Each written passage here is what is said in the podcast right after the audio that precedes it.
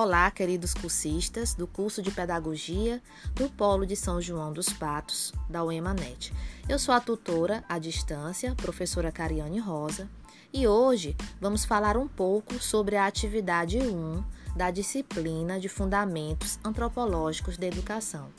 Quero enfatizar que a antropologia da educação aborda o caráter uniplural da experiência humana ela aborda também as diferentes formas de organização societária, a articulação entre a sociedade, a cultura e a educação. Então, o objetivo desta disciplina é o de possibilitar a reflexão antropológica e das ciências humanas dentro do contexto educacional. Bem, a atividade 1 consiste em um fórum onde iremos debater a relação do eu com o outro a partir do filme A Vila. Essa relação do eu com o outro, que é diferente de mim, na maioria das vezes provoca tensão à medida em que a forma de ser, viver, sentir, pensar e fazer são particulares de cada povo, pois variam muito conforme a cultura. Mas nenhuma pode ser considerada superior ou melhor do que a outra embora a visão etnocêntrica provoque esse tipo de avaliação. Essa visão etnocêntrica é aquela que considera outras sociedades ou povos como inferiores ao seu próprio grupo étnico.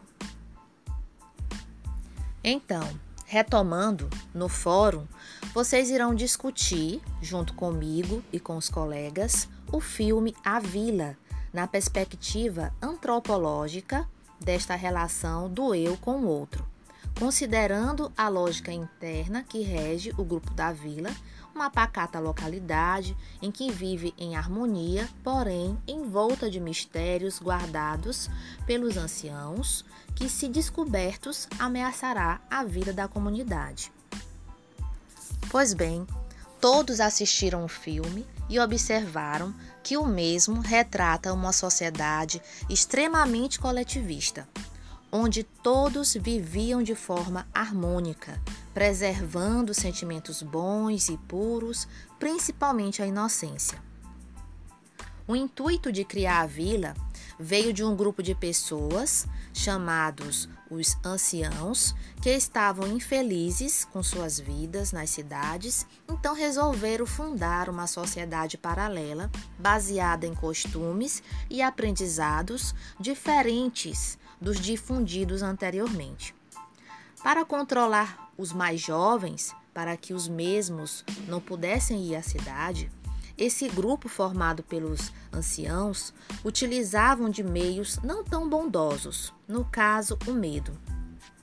Eles afirmavam haver criaturas na floresta que, se caso os limites territoriais da vila fossem ultrapassados, essas criaturas os atacariam.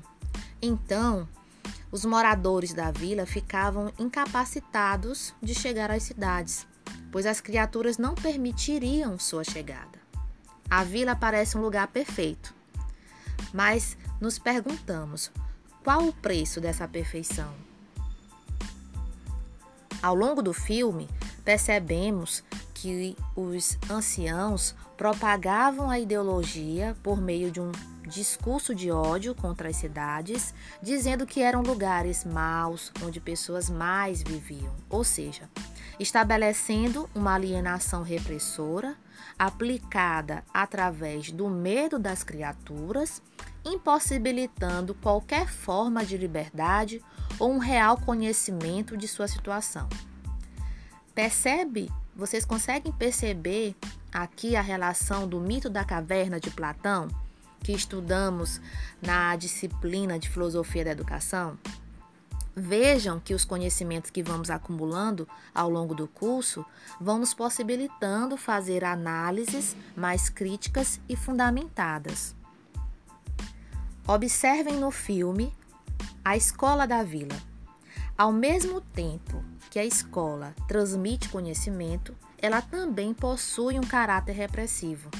A escola era, na vila, a forma de se transmitir a ideologia, alienar e disciplinar os mais jovens por meio do medo. Outra característica importante é a relação das cores e seus significados no filme. A cor vermelha representava a cor proibida, a cor que atraía as criaturas. E nós sabemos que o significado da cor vermelha está relacionado à paixão, orgulho, violência, agressividade, poder, coragem. Já a cor amarela no filme é a cor boa, pois protegia todos contra as criaturas.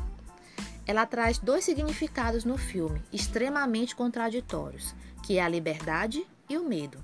E se analisarmos bem, veremos que é impossível uma pessoa medrosa ser livre e vice-versa. Se a pessoa é livre, provavelmente ela não terá medo. Dentre os diversos personagens do filme, gostaria de destacar três deles: a Eve, o Lucius e o Noah. Os três são filhos de anciãos. Eve era a moça que perdeu a visão e era cega. Ela e Lucius são apaixonados e, mesmo cega, ela consegue reconhecer Lucius, pois ela afirma que ele tem uma cor especial e ela não diz essa cor no filme. Noah era considerado louco e se apegou a Eve devido à atenção que ele recebia dela. Isso faz com que Noah se apaixone por ela, e ao descobrir que Ive e Lúcius pretendiam se casar, ele atacou Lúcius com uma faca. Lúcius é o personagem mais voltado ao âmbito coletivo da vila. Ele tem o desejo de ir até as cidades, buscar medicamentos para que as pessoas da vila não continuem morrendo por falta de medicações. Ele é corajoso, mas a sua coragem vai até o ponto em que não prejudique ninguém da vila. Gostaria de destacar outro ponto. A primeira cena que caracteriza a vila é a de um velório. Vocês observaram? A cena de morte nos remete a um sentimento de tristeza, ou seja, a cena que inaugura a vila é uma cena deprimente, e essa melancolia, ela é constante ao longo do filme. Para enfatizar ainda mais a tristeza da vila, o filme é composto inteiramente por uma trilha sonora bem sombria e melancólica. Nós conseguimos observar também outro símbolo que caracterizava a vila, uma cadeira vazia. Essa cadeira aparece em cenas cruciais do filme. Ela representa o modo como as pessoas são guiadas pelo coletivismo, no qual a individualidade desaparece, tornando suas vidas tristes e vazias, pois as pessoas agem sempre por um bem comum e nunca por um bem próprio. O coletivismo faz com que a individualidade na vila seja esquecida e o individualismo faz da coletividade uma raridade. Outro ponto importante é o momento quando Ives sai da vila para buscar remédios para Lúcius. E nas cenas aparece um pouco da cidade. O momento da cidade é a revelação do filme. Aqui percebemos que, enquanto a vila está inserida num contexto bem antigo, as cidades estão no momento bem atual, já no século 21, por exemplo. Ou seja, percebam ali que duas sociedades vivem paralelamente, no entanto, em épocas e com costumes totalmente distintos. Eve encontra um guarda florestal e pede os remédios a ele. E ali há um choque de ideologias. Tanto Ive se surpreende ao sentir bondade vinda de um homem da, da cidade, quanto o guarda se surpreende com a inocência de uma menina do campo. A cena final do filme é Ive chegando com os remédios e após descobrirem que Noah morreu, os anciões veem sua morte uma forma de conseguir manter a vila e dar continuidade àquele estilo de vida. Os anciões votam quem é a favor e quem é contra nessa decisão.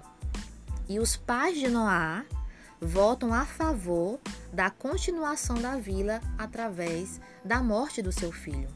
Aqui é a cena mais impactante. Sabem por quê? Porque nessa cena nós conseguimos perceber o nível altíssimo de coletividade que havia na vila, a ponto dos pais pensarem mais no bem comum do que neles mesmos ou ainda em seu filho. Conclui-se então que não existem sociedades perfeitas. Não há o bem e o mal separados, eles praticamente andam juntos. As cidades não eram todas ruins e a vila não era totalmente boa, tanto que que o Noá, né, por meio de uma paixão, acabou é, esfaqueando o Lúcio. As cidades não eram todas ruins e a vila não era totalmente boa.